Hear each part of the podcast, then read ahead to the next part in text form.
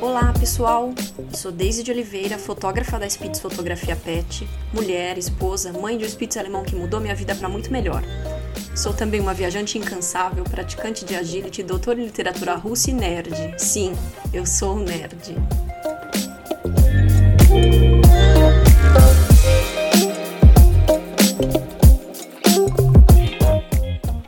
Sejam muito bem-vindos. Aqui falaremos um pouco de tudo: sobre fotografia, marketing, universo canino, ser mulher nesse mundo louco de hoje em dia e o mais importante, como ser o melhor profissional que você pode ser. Este é o podcast da Spitz Fotografia Pet. Olá, olá a todos. É, esse já é o sétimo episódio. Caramba! é, e eu tô firme no propósito de continuar é, trazendo informação para vocês semanalmente. Então, nós estamos, na verdade, num processo de descobrimento, né? Em que a gente começou é, pensando no estilo, no nicho, no cliente ideal, que é um tripé que eu acho que é muito importante para entender como, como a gente a gente está no mundo e na nossa profissão e como isso afeta a maneira que a gente trabalha, a maneira que a gente se relaciona e a maneira com que os clientes nos veem também, né? E, e aí, para completar, a gente começou a falar sobre algo que é muito básico da fotografia, mas que é fundamental para a gente ter para a gente ter uma foto boa desde a câmera, que eu acho que falta muito ainda em muitos profissionais. É uma das coisas mais básicas, mas que a gente acaba passando porque é chato, é teoria. E é muito mais divertido editar foto, né? Ir pro Photoshop e pro Lightroom. Mas a verdade é que não há Photoshop que resolva uma foto ruim. Então, por isso que eu resolvi falar sobre o triângulo de exposição, né? Então, o episódio passado foi sobre abertura, e agora a gente vai falar sobre o ISO. É...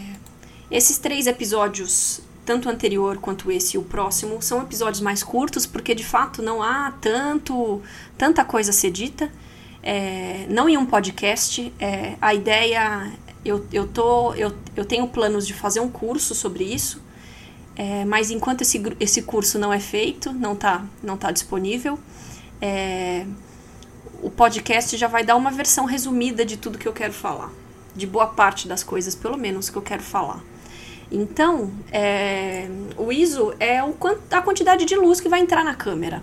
Então, ela vai, ele, ele vai atuar diretamente com a abertura e a velocidade de exposição para trazer uma foto em uma, em uma exposição que a gente chamaria de perfeita. Embora perfeita, como eu disse para vocês, é, não necessariamente o perfeito é o ideal. Isso, isso vai depender do seu estilo e vai depender é, também do que você está fotografando.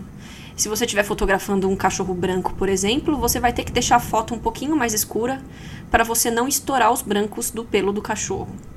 Se você tiver, por outro lado, se você estiver fotografando um cachorro preto, Provavelmente você vai ter que subir um pouquinho a exposição para não deixar ele tão escuro e não subir o, o, e, não, e a foto não ficar granulada, que é algo que a gente vai comentar a seguir. Então, o quanto de luz que vai entrar na câmera vai afetar uh, o número do ISO. Então, é, se a gente pensar, é, para tentar entender o ISO, é só pensar em como se fossem camadas de cortinas na janela que você coloca três camadas, fica muito escuro, você tira uma, fica, fica um pouco mais claro, você, você, deixa uma, você deixa apenas uma, fica mais claro, até que você tira todas e fica super claro. É, o ISO é, também vai depender muito é, da quantidade, da, da, da, do modelo de câmera que você tem. Do modelo de câmera que você tem, porque cada câmera tem um, um ISO mínimo específico e máximo também. As câmeras melhores conseguem ter ISOs, é, no, o número de ISO menor. É, tem câmera, as, as, as, câmeras mais populares, tem câmeras. Eu tive uma da Nikon, que eu acho que era Nikon 5000, que o mínimo que ela tinha era, era o ISO 200. Ela não tinha menos do que isso. O que é complicado, porque às vezes você precisa de um ISO. Eu gosto de trabalhar com o ISO menor possível. E às vezes o 200 era muito ainda. É, o ISO, como muitos de vocês sabem, é, tem uma relação direta com o granulado da imagem. Aqui começou a chover horrores, São Paulo tá. Agora é, são 3 horas da tarde, mas parece que são 8 horas da noite. Tá chovendo horrores, verão, então começou a época de chuvas. E por falar em época de chuvas, um adendo, eu estou com a agenda fechada tanto para consultorias quanto para sessões até o ano que vem.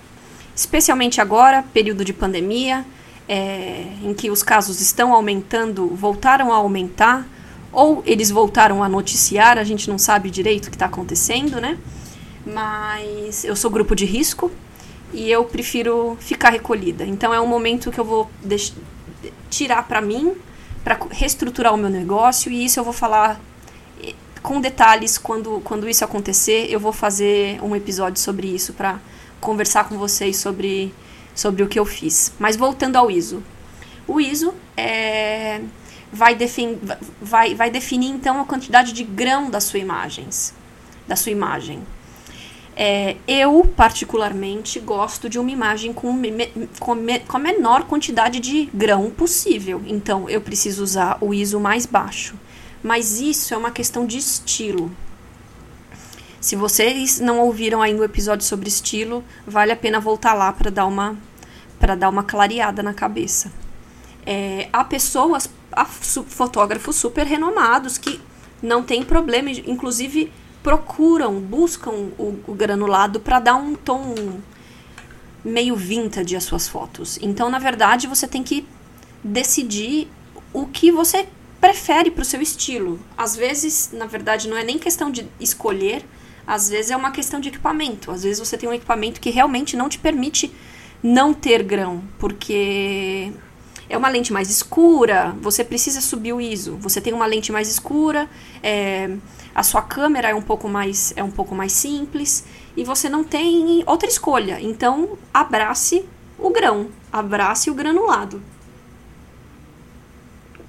Existem opções, o próprio Photoshop ou, ou Lightroom ou Camera Raw é, é, tem funções de diminuir o, o ruído na imagem, né?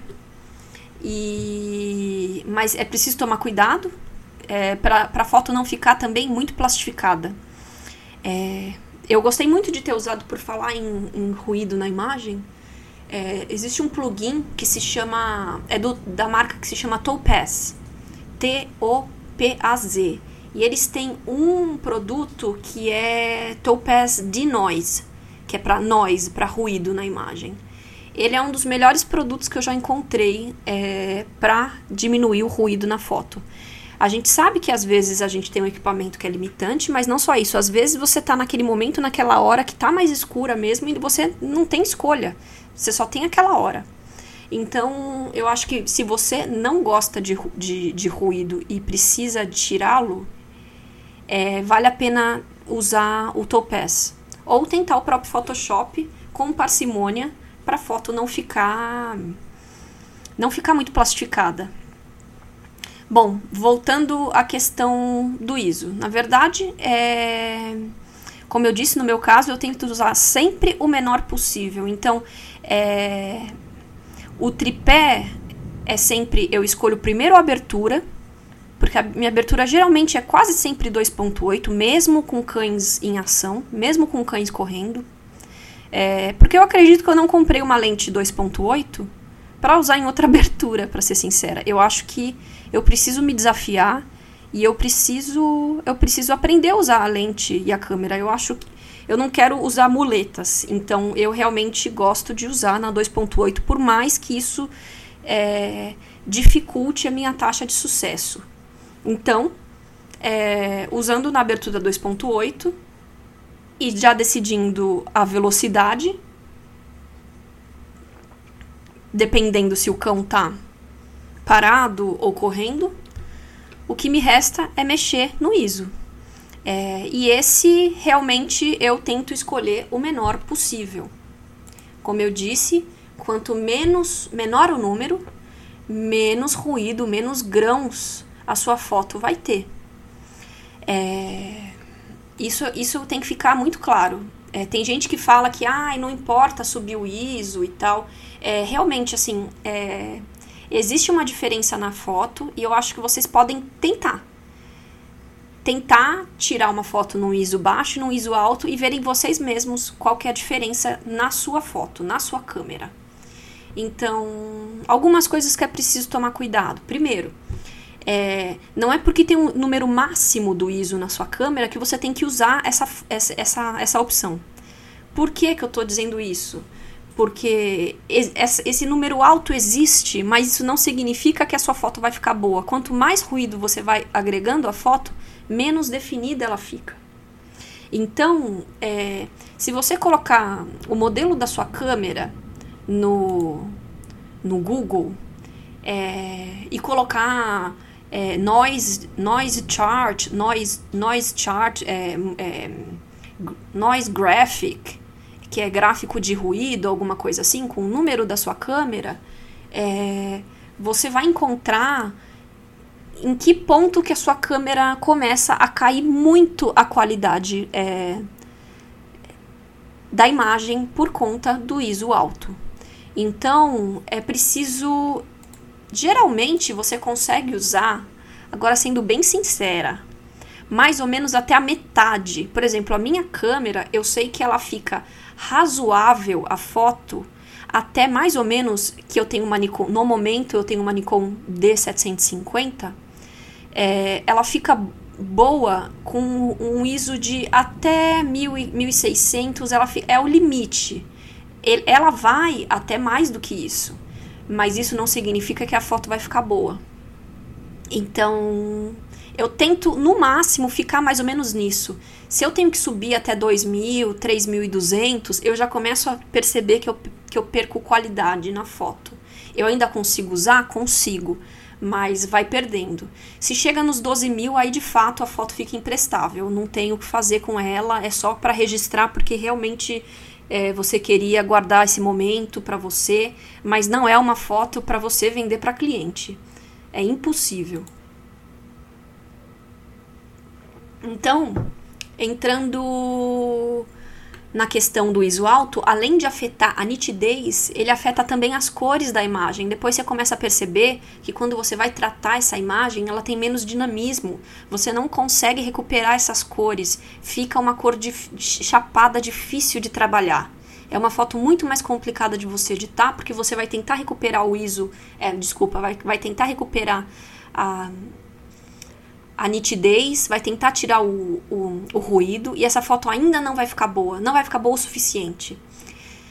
É, aí entrando, entrando na questão de da, da, da rixa clássica, né? Nikon ou Canon? Hoje em dia tem a Sony que está entrando com força aí para para colocar todo mundo para correr e, e, se mexer com relação às novidades do mercado. Mas é, o que eu vejo a, é, entre a Nikon e a Canon é que a Nikon ela tem mais sensibilidade à falta de luz, então você consegue recuperar mais. Então, especialmente para nós que somos fotógrafos de cães ou queremos ser fotógrafos de cães, em que pensando no bem-estar do cachorro, não só pela questão da temperatura, mas também pela questão de ter menos gente e menos pessoas, as sessões acontecem, no, deveriam pelo menos acontecer no parque, em um horário bem cedo ou no final do dia, que são horários que a luz tá um pouquinho mais baixa. Então você vai precisar, em alguns casos, você vai precisar de mais ISO, de subir um pouquinho o ISO.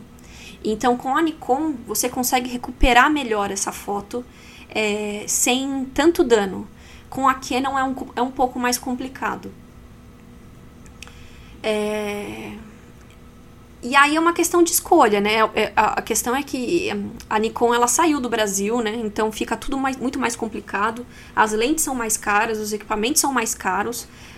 Mas é, é uma coisa para você pensar no que você precisa, não, não na questão é, irracional de escolher entre uma marca e outra, mas no que o que você usa mesmo e o que você está sentindo falta. Então, como eu disse, na, normalmente a gente acaba até usando um ISO um pouco maior do que na fotografia de humanos, porque a gente tem que, tem que usar uma velocidade de abertura um pouco mais alta algumas vezes. Quando o cão está correndo. É, a gente não costuma tirar foto do, de, de, de, humanos correndo em uma velocidade de, de, acima de mil. É muito difícil. Então são situações que, que na fotografia de cães a gente acaba precisando de mais equipamento para conseguir tirar uma foto sem ruído, se é o que você quer, se é o seu estilo. Então, na verdade, o que eu tenho aqui é uma lição de casa para vocês, para vocês tentarem entrar no Google, colocarem o modelo do seu, do seu equipamento, da sua, da sua câmera, e tentar encontrar é, qual que é esse limite de qualidade na sua câmera quando você escolhe o ISO. E aí isso vai te deixar mais ligado no que você precisa fazer para conseguir para conseguir usar é, essa câmera com, com qualidade sem prejudicar tanto a imagem. É, uma opção realmente é uma lente mais clara, que é o que eu já disse, embora seja algo mais custoso.